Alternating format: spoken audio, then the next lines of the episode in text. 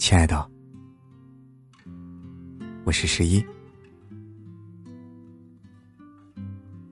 我今天看到一段话，他说的是：所有的临时起意都是蓄谋已久。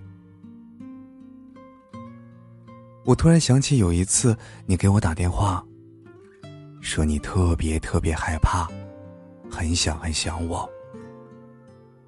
在电话里，我听出你有一些不开心。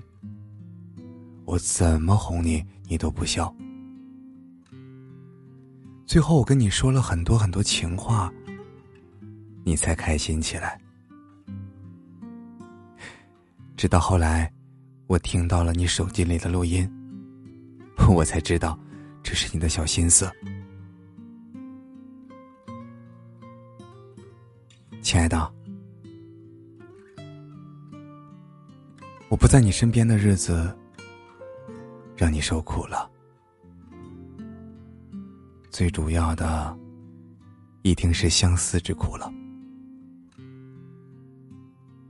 每天夜晚睡觉的时候，你会把我的枕头放在旁边吗？对了，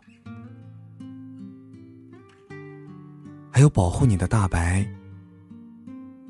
会睡在你的旁边吗？其实，每一次我在脑海当中勾勒出你抱着大白说话的画面，我心里都特别的不舒服。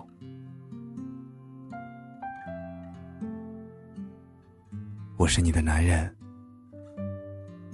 却不能陪在你左右，睡在你的身边。亲爱的，